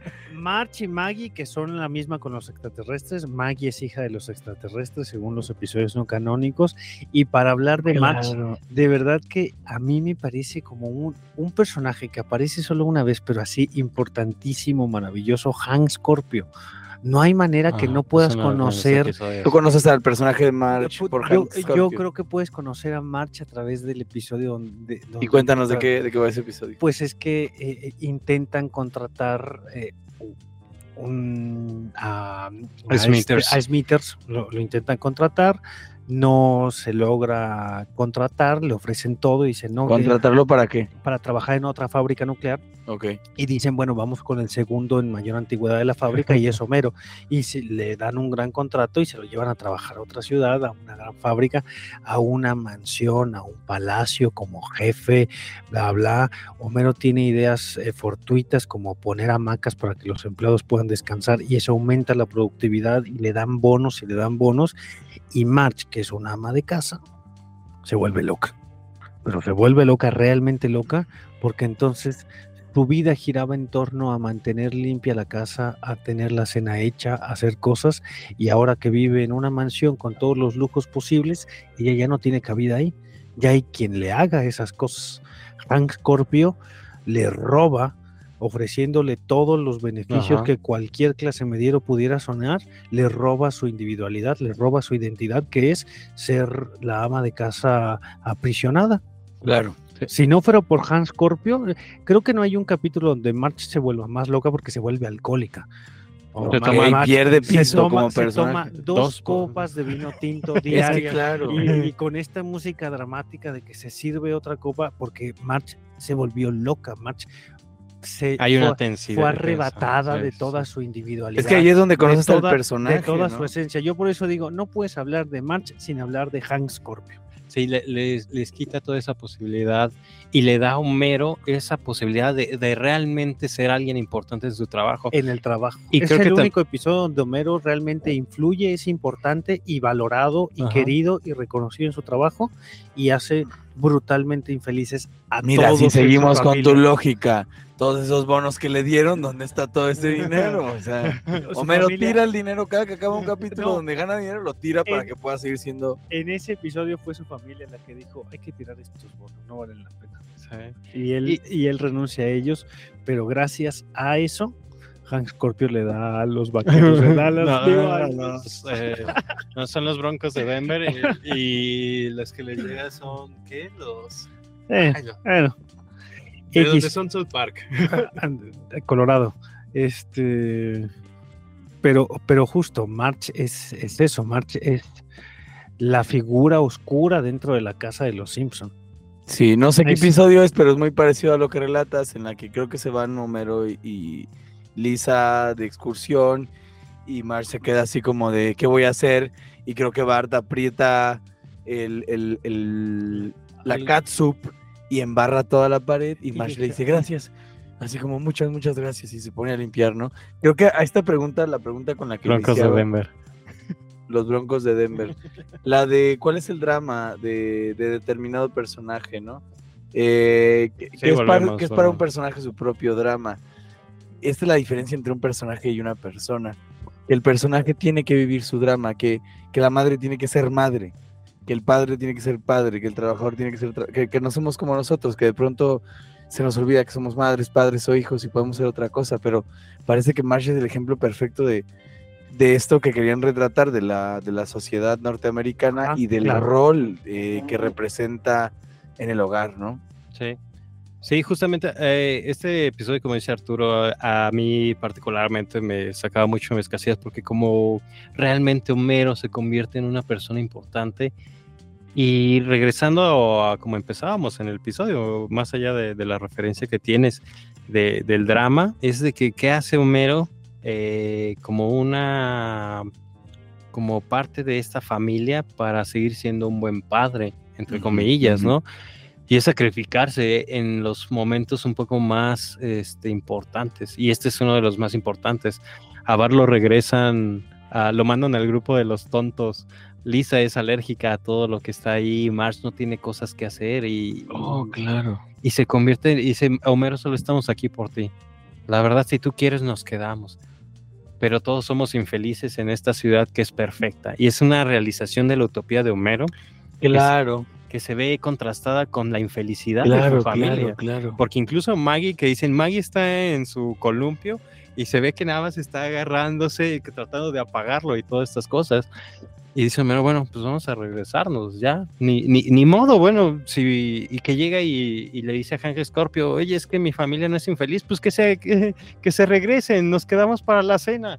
Y se está, se está cayendo la empresa, está llegando, eh, trae un lanzallamas el cabrón. Sí, ese, ese final del episodio es buenísimo. Me estaba tratando de acordar a qué episodio te referías, pero es una especie de Beverly. O sea, viven en una casa como, como cerca del lago y en la empresa llega un, un agente y Homero lo, lo atrapa, ¿no? Le pone el pie. Ajá, sé que sale 007 y dice, "Ah, agarré un vago en el trabajo y lo terminan matando. El Hank es el sujeto este que lo contrató y que, le, y Es que lo el felicita por Sí, es sí, un sí, y que toma la costa este. Y ajá, al final dice. Sí, sí, el, el- el vago que mata es James Bond. Claro, el vago que mata es James Bond. Entonces, Es ese la segunda vez que capítulo- lo mata, por cierto. por lo que dices, ese capítulo es la, la realización, De Homero, tal cual. sí, la realización de Homero y la, y la confirmación de que toda utopía aplicada es una, o sea, toda utopía es una distopía para alguien más. ¿no? Ajá, Entonces, exacto. la distopía en la que vive Homero Simpson, que es un trabajador precario, que ha renunciado a sus sueños, que le tocó a una esposa maravillosa, a un hijo que no entiende y a una hija que tampoco entiende, pero por otras razones, es mucho mejor que la utopía de su realización máxima. Es decir, Homero tiene que ser infeliz hasta cierto punto para que las cosas funcionen en y su que ya, que ya estaba realizada una utopía antes de que naciera Maggie, porque él deja la planta de energía nuclear para trabajar en los bolos. Buah, sí, es cierto. Y dice, si nos ajustamos a esto, ya no va a haber papel acolchonadito, solo, Estamos con March, so- solamente va a haber este eh, alguien que vaya a la universidad. Pero incluso Marsh se siente tan culpable y, y tra- eh, trayendo a cuenta a Marsh que ni siquiera quiere estar con Homero porque ya está embarazada, porque sabe que está embarazada. Y es de que, Ah, justo cuando le dice, si nos ajustamos, March ya no quiere tener relaciones con Homero. ¿O a qué te refieres No, gastar eh, No, con no, no, que March ya sabe que está embarazada y Homero ya tiene un plan perfecto ahora que ya puede renunciar a la fábrica y se puede ir a los bolos, pero Solo eh, tienen que no ser ellos funciona. cuatro. No funciona porque March está embarazada y ella sabe. Homero no. Ok, ok. ¿March renunció a algún sueño? Sí, ser pintora. Soy pintora. Entonces, en este capítulo. Es que, es que, es que lo más vez. loco es eso. En la familia todos son artistas menos March. Y la única que se dedicó al arte de manera profesional o, o por estudios es March. Por eso me parece como muy loco, porque Lisa toca el, el- ah, Lisa hace música, Bart. Bueno, hace skateboarding y graffiti, pero no y se también puede llamar- jazz. No, no, también toca la batería. Toca Bart toca la batería. Incluso Este, pero bueno, es, es graffiti, Ujú. hace arte urbano. eh, Cuando Homero, hace- ¿qué arte hace? es músico. es músico, Ah, claro, Homero. es tiene su, músico, es cierto, tiene sí, su no, no. piano. Es tiene- músico y productor, sí. Tiene su piano productor. y hasta el abuelo Simpson toca el piano en muchos episodios porque todos tienen ahí un cariz musical, hasta el abuelo, menos March. Se convierte en pintora, pero... Y, y, eh, hay uno donde hay- da clases de piano. Hay, hay un episodio donde da clases de piano y dice, lo único que necesitas para ser maestra de piano es saber un poquito más de música que tu alumno. O sea, como muy una maestra muy mediocre de arte, siendo que es la única artista. Dice, pero mamá, tú no tocas el piano, solo necesitas saber un poquito más. Pero ¿por qué renuncia a su sueño? Porque se embaraza. Porque no es nada, no es artista. No, creo que, por ejemplo, eh, en uno de los episodios, cuando pues realmente explota la, la cuestión de la pintura, es porque tuvo una crítica muy fuerte por parte de uno de sus maestros. Marx, eh, Marx, ah, sabía francés, Marx estaba en el club de debate, era... Porque, porque es de ascendencia francesa, es March Bouvier. Ah, ok, tenía el potencial para desarrollar un poco más la cuestión O intelectual. sea, estaba en un una intelectual artística en su, en su juventud. ok. que se Ella convierte tiene en una estudios activista. universitarios, tiene estudios universitarios. ¿Qué estudió? Cosa como periodismo y sociología. Ok. se enamora Es cierto, hay episodios. Ajá. Uy, que se iba a casar con el cabroncito este, el sí. riquillo esto con Arti. Sí. Claro, con Arti. Y que anda de mano larga y tal. Entonces su tragedia es por eh, quedarse con Homero. No, más bien eh, termina. um, Creo yo que la tragedia de March es que no termina desarrollando la cuestión técnica de la pintura. Porque incluso encuentran las pinturas de Ringo Starr en el, en el ático. Y dicen, ay, eh", y que incluso se estaba casando March con Ringo Starr y Mo- Homero se molesta. Y March dice, bueno, es que era un adolescente, evidentemente tenía que estar pintando lo que yo quería. Pero eh, una de las cosas por las que se le rompe el corazón a March es porque tiene una crítica muy fuerte y no la soporta. Y de- decide dejar la, la cuestión de los estudios y casarse con Homero.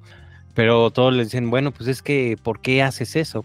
Vuelve a meterse a clases de pintura, su maestro le aplaude mucho, pinta al señor Burns desnudo, y es ahí cuando le dicen, güey, ¿qué chingados estás haciendo? Y empieza a contar todo. La verdad, yo quería mostrar al señor Burns como la persona que es, eh, Feo. feo, desgraciado, porque dentro de, eh, en esta coraza de persona destructiva, pues también está él mismo, que es una persona sumamente nefasta, molesta, eh, insultante, porque eh, regaña a, Bart, regaña a Lisa, regaña a la bebé, se burla de Homero por bajar creo que un kilo en ese episodio y es de que bueno, pues vamos a retratarlo tal cual es.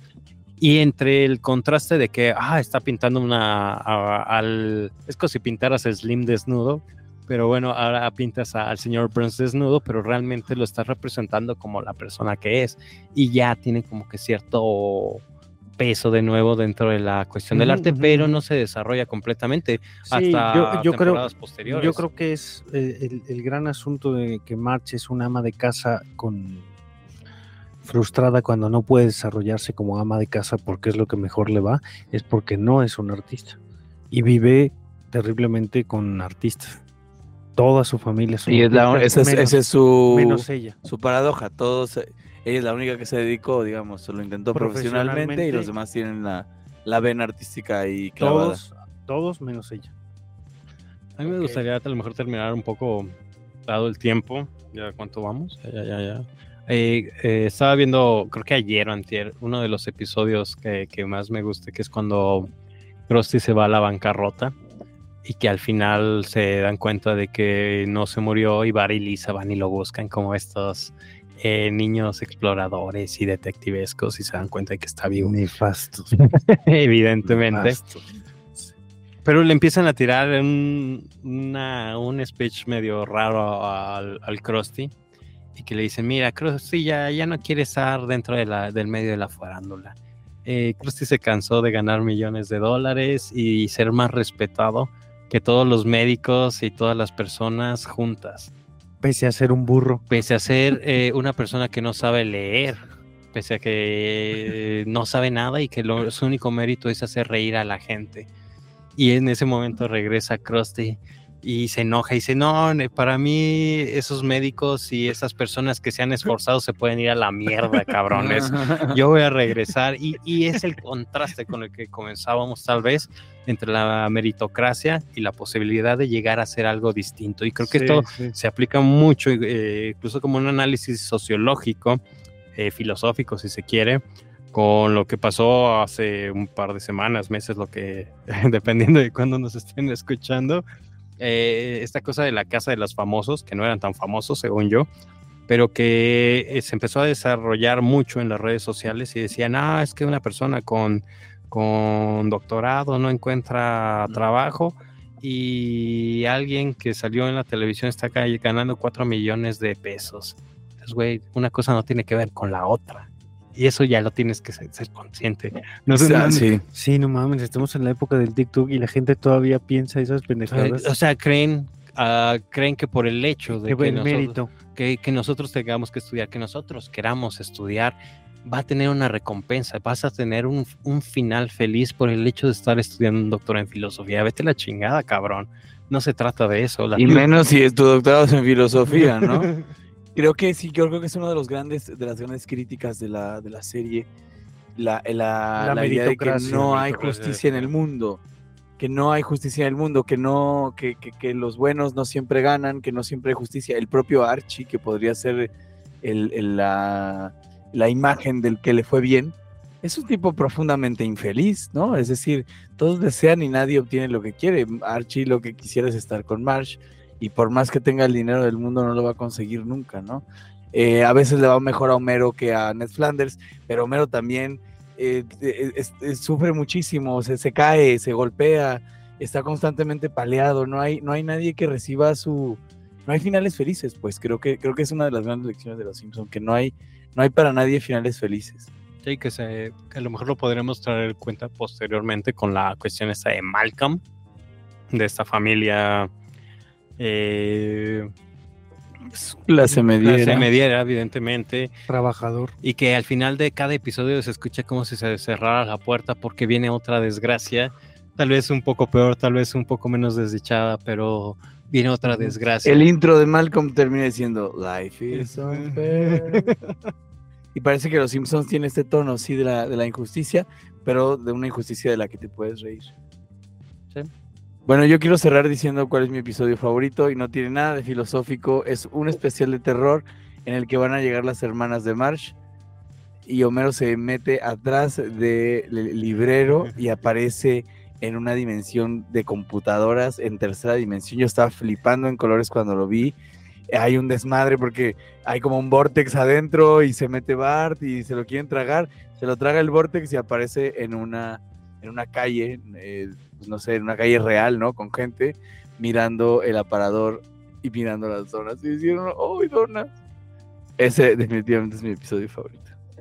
Fíjate que también de, mis episodios favoritos es un especial de terror y también de los primeros que se que se llama Marca M para Marca Z para zombies en español es Marca M for Murder, que es esta de la noche de los muertos de los muertos vivientes. Muy muy me, gusta muchísimo, me da me da muchísima risa y no es tan bueno, pero me da muchísima risa y los borbotones. El capítulo de los borbotones me gusta, no es un capítulo que me haga reír. Creo que muy pocas veces me ha hecho reír los borbotones, pero, pero es un capítulo que me gusta, de mis ¿Y favoritos. por qué te gustan tanto los borbotones? El de, el de Marque Z para zombie me gusta porque dice, papá, hicimos algo terrible. ¿Qué? ¿Agarraron el coche? No. ¿Revivieron un muerto? Sí. Ah, bueno, pero el coche está bien. y que, que- que llega Ned Flanders, este zombie, y le dice, sí, yo puedo morder su orejilla. ¡Muere, canalla! Papá, mataste al zombie de Flanders. Ah, era un zombie. Y al final llegan a la biblioteca pública de Springfield y están todos los cadáveres ahí. Muere, maldito George Washington. Y están disparándole como locos a todos los símbolos gringos. Muere, maldito George Washington. Será el para Shakespeare Zombie. Me da muchísima risa que está Barney comiéndose una, una mano y dice, oh no, Barney, amigo, tú no. Y dice, no, Homero, yo no soy zombie, pero a la tierra que fueres, haz lo que vieres. Y le está comiendo Ah. Me da muchísima, muchísima risa ese capítulo. Este, y el de los borbotones, no sé, me gusta mucho. No, tiene mucho que no lo veo, pero es un capítulo que lo tengo como muy entrañable. Yo creo que quizá fue de los primeros que vi y eso, pero no tengo una razón particular ni una razón especial, pero el de los borbotones me gusta. Ahí se ve Homero haciendo. No tiene que ver por los Beatles, no. porque Sí, le gustan los analogía. un montón. a- No me gustan, pero el capítulo de los de, de, de los borbotones me gusta. Es muy entrañable. Ajá, ajá, es entrañable para mí. Es lo que digo, no me hace reír como muchos otros episodios. Casi todos los episodios viejos me hacen reír muchísimo, como contábamos antes. Todavía no viene el chiste y ya me estoy riendo del chiste. Y cuando llega el chiste me río aún más, como un, un tonto, pero me gustan los borbotones. Quizá el de de, de uno que ay, se, me, se me olvidó, pero pudimos haber hablado. No me gusta, pero creo que es muy bueno el de Michael Jackson. Es un gran episodio el de Michael Jackson, porque, Sí, es, es la ternura. porque es realmente Michael Jackson el que está haciendo la voz, pero por asunto de que la imagen de Michael Jackson no le pertenece a Michael Jackson, lo dibujan como un gordo. Es que es entre Michael Jackson y el güey, el negro este de la película de los deseos, o no me acuerdo cómo se llama, Las Milagros. La película con Tom Hanks de un negro que está en una prisión Ajá, y que ajá, tiene un ajá, ratoncito y que revive el ratón. Siento que es una combinación entre Mike Jackson y ese güey, como también un tonto, inocentísimo, víctima de todo. Y claro, las cosas con Michael Jackson terminaron muy mal porque al final, si era un pedrasta, bueno, era evidentemente, era un, no sé si un violador, o sea, era todo lo peor que le pudo haber pasado a la humanidad. Y pues obviamente lo tenían que sacar. Pero ese otro Michael Jackson me parece de verdad, eh, de verdad de- entrañable. ese episodio, ese episodio lo verdad va a encontrar en, en Disney Plus porque No, es búsquelo. Bueno, es que deje de buscar cosas en, Disney Plus, empieza a buscar en la Deep Web, ¿no? Ajá. o por lo menos en Cuevana. Por lo menos en Cuevana. Sí, justo, justo, justo esos, el, el rey de las barredoras, ¿no? Genial. El Es- es asesinato de gran- Burns, es un- donde la no me gusta. principal, a mí me gusta un chingo, No. a mí me gusta un chingo, güey. No, no me gustan. es- es- Bueno, no es el asesinato, es el intento de homicidio. Son dos episodios. Son dos episodios. Son dos episodios. Rarísimo, es la única vez que hay dos episodios. No a soy mí me fan, encanta. pero el, del, el de la barredora sí. Me llama usted, entonces voy. Don Barredora es quien yo soy. O el rey barredor no es macho, es solamente un borracho. es muy bueno, tiene grandes canciones el, el- el- el rey de la barredora. ¿Y Sí. tu ardilla? No, creo que uno de los episodios que más me ha gustado es justamente, creo que siempre los que más me han gustado son los de la casita del terror. Eh, sí, sí, son magníficos, especialmente el de Poe, cuando llevan el cuervo, creo que es el Mm, segundo. Que- sí, creo que es de la primera casita de la segunda. es magnífico, creo que es una adaptación sumamente bella y hermosa y ver al bar ahí diciendo, vete al demonio, bar, eso no dijo. y también cuando hacen la parodia de, de Drácula, agárrale, le, Le clava. le clava, papá, ese es el ombligo. y que revive y le dice, está despedido. Y, y justamente todas estas paredes que hacían del cine, la de The Shining, El Resplandor, es Sí, un- la del resplandor es muy buena. magnífico. Justamente yo conocí El Resplandor gracias a los Simpsons. Yo conocí un montón de eh, películas. Yo incidental, yo vi el resplandor y no pasaron dos o tres días y vi el episodio del resplandor de los Simpsons, pero fue así al mismo tiempo. y Yo no lo puedo creer, no es una locura. Una de las cosas que me, me gustó es justamente cuando hacen la combinación de, de Peyton, eh, And Justice for All, y Chinatown, eh, que le dice a Marge, yo no estoy fuera de lugar, tú estás fuera de lugar. Cuando ves Todos otro lugar. Y esa, yo compré esa película, la de And Justice for All con Al Pacino, porque lo vi en Los Simpsons. Y era complicadísimo encontrarla aquí en México. Tuve que pedirla en, en Mix Up. Tardaron como un mes en traérmela y la conseguí así completamente. Nada más por esa frase y por lo de Peyton y, y Chinatown. Fue creo que uno de los eh, episodios más magníficos que, que he podido ver. eh, y me gustaron mucho. Y también uno de los que me gustan mucho es eh, cuando Homero se convierte en el doble de Krusty. Porque juntan todo, completamente todo. A Homero, a la familia, a la mafia, a Krusty, hacen una mezcolanza sumamente deliciosa de, eh, en ese episodio. Bueno, pues entrañables los episodios de Los Simpson. Tesonudamente se quedan en la memoria. Si alguna vez vio usted uno, se lo aprendió y tendrá chistes y referencias para aventar para arriba. Ya nos dieron las claves de hasta qué episodio conviene ver, en qué temporadas empezaron a retorcer Los Simpsons. Y a pesar de que mucho de su humor ya no sea vigente, por, no solamente por la corrección política, sino quizá por los vuelos que el humor de calidad quiere alcanzar hoy. Sin embargo, no deja de ser una, una serie pues bastante crítica, una especie de espejo y quizá por eso nos fascina, porque de algún modo nos vamos reflejando a veces en Homero, a veces en Lisa, a veces en Bart y a veces en March, como ese prisma que, que nos constituye. Pues eh, damos por inaugurada nuestra tercera temporada, la tercera temporada de Un Gallo más Asclepio, en la que mm, no se deje engañar. La tónica de este episodio lo hicimos nada más porque podemos y porque se nos antoja. Eh, ya iremos masticando porque de verdad que todavía seguimos todavía con la maleta llena de ropa sucia después de estas vacaciones. Pero ya iremos viendo, masticando cuál va a ser el cariz y la nota que va a tomar nuestra tercera temporada. Pues el cariz va a ser la de las otras dos, que es lo que nos salga de los cojones. ¿no? Exactamente. Y después encontramos un hilo conductor cuando se acabe la temporada. Tendrás que volver Este, atrás. Yo termino nada más ahí con un poema, ya pueden seguir diciendo lo que quieran. Échale. Del corazón de Abraham Simpson.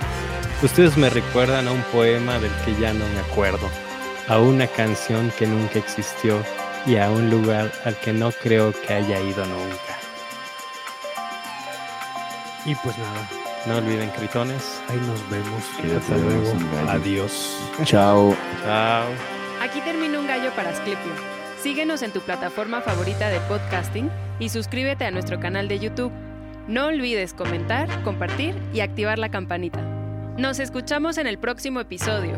¡Al carajo! ¡Fuchi! ¡Bácala! Los voy a acusar con sus mamás, con sus papás, con sus abuelos. Que se porten bien porque hacen sufrir mucho a sus mamás